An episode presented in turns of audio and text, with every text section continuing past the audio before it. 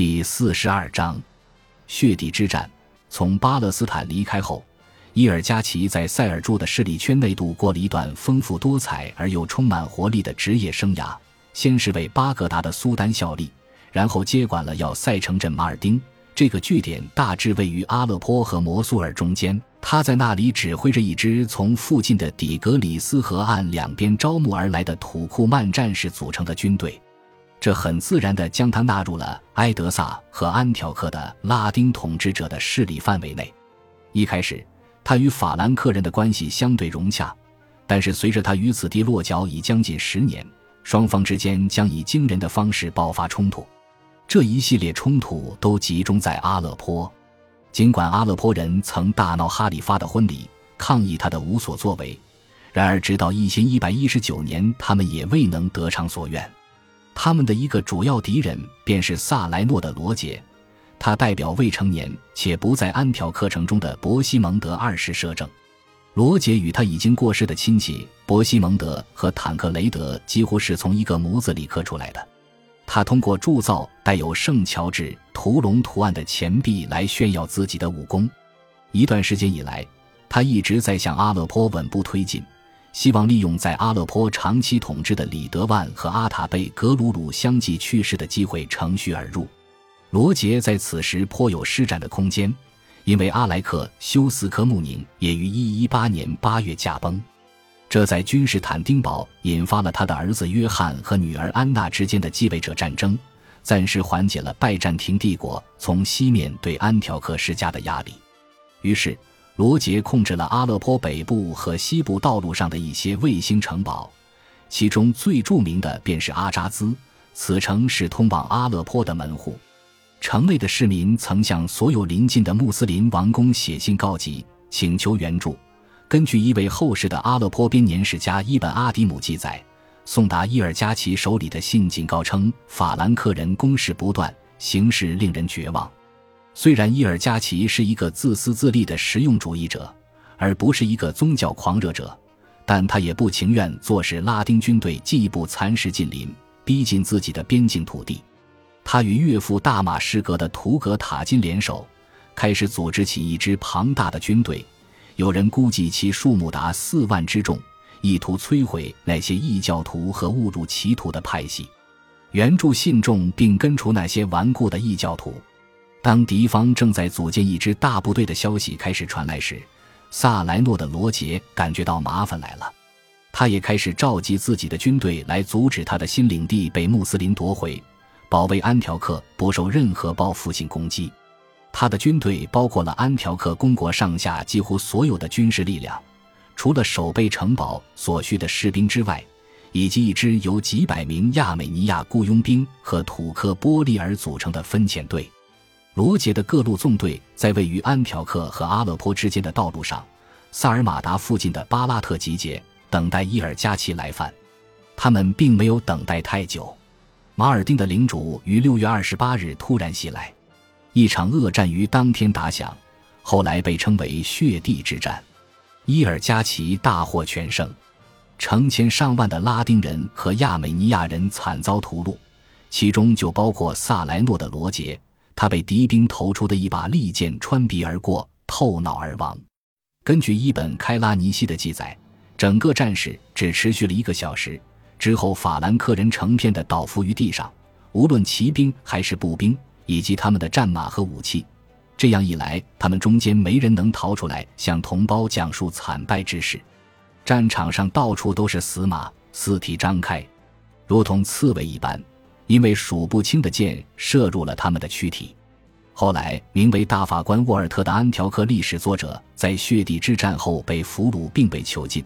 他记载道：“不幸的基督徒幸存者，要么被当场剥皮或斩首，要么双手被绑在背后，脚带镣铐，以脖子套绳，类似绑狗的方式两两捆在一起。”战争结束后的第二天，这些被五花大绑的囚犯在烈日下赤裸着身体。被带到附近的一个葡萄园，很多人在那里饱受折磨后被剑刺穿，其他人则被带回阿勒颇等待赎回、死亡或被卖为奴隶。这是一个残酷的命运。由此带来的战略逆转也同样糟糕。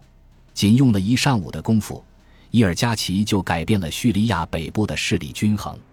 他因此纵酒狂饮了数周之久，以示庆祝。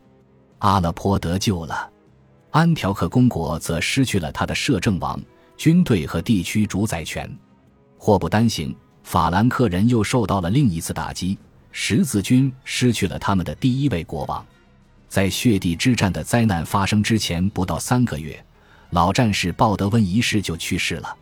在第一次十字军东征后的最初几年里，他为了保卫耶路撒冷王国而受尽创伤，其中的一处伤口因感染而不时发作，断断续续折磨了他许多年。一一八年四月二日，在对埃及东北部的法蒂玛势力发动的一次远征行动中。国王吃了一顿用刚捕捞上来的鱼做的早餐，然后就发病去世了。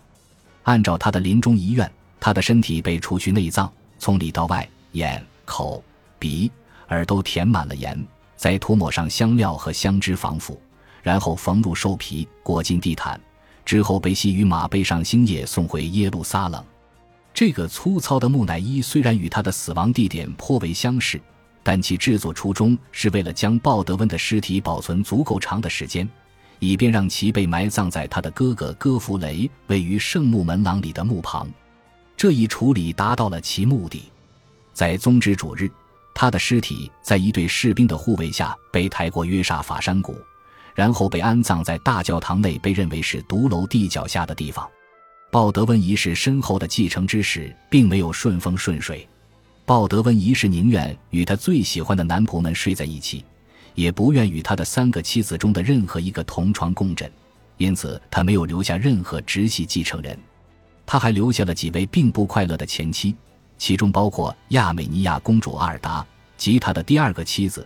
他将其抛弃，并把她送入一家修道院。之后，他又从那里逃到了君士坦丁堡，还有西西里摄政女王阿黛莱德。他与鲍德温的短暂婚姻在一千一百一十八年出于政治原因被宣布无效，因而怒气冲冲地离开了耶路撒冷。不久之后去世的他将这份怨恨传给了他的儿子西西里的罗杰二世，后者对耶路撒冷王国的事务产生了一股强烈的蔑视，以至于有生之年从未对十字军王国施以援手。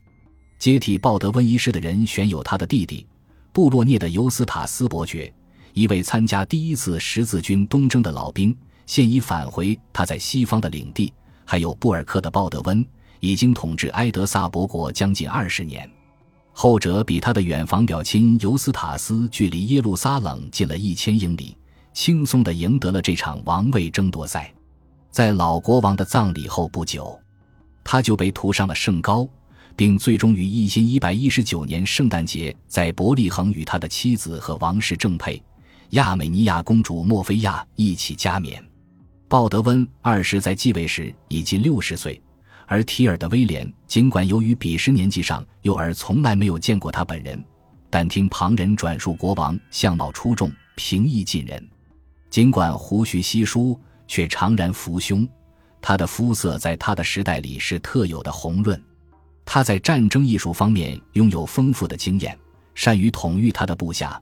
在他的战役中无往而不利，他的经验和睿智将从一开始就接受严峻的考验。他即位之初便试图在安条克和阿勒颇之间的地域提振法兰克人的力量，因为伊尔加奇在血地之战中的胜利突然改变了那里的力量平衡。感谢您的收听，喜欢别忘了订阅加关注，主页有更多精彩内容。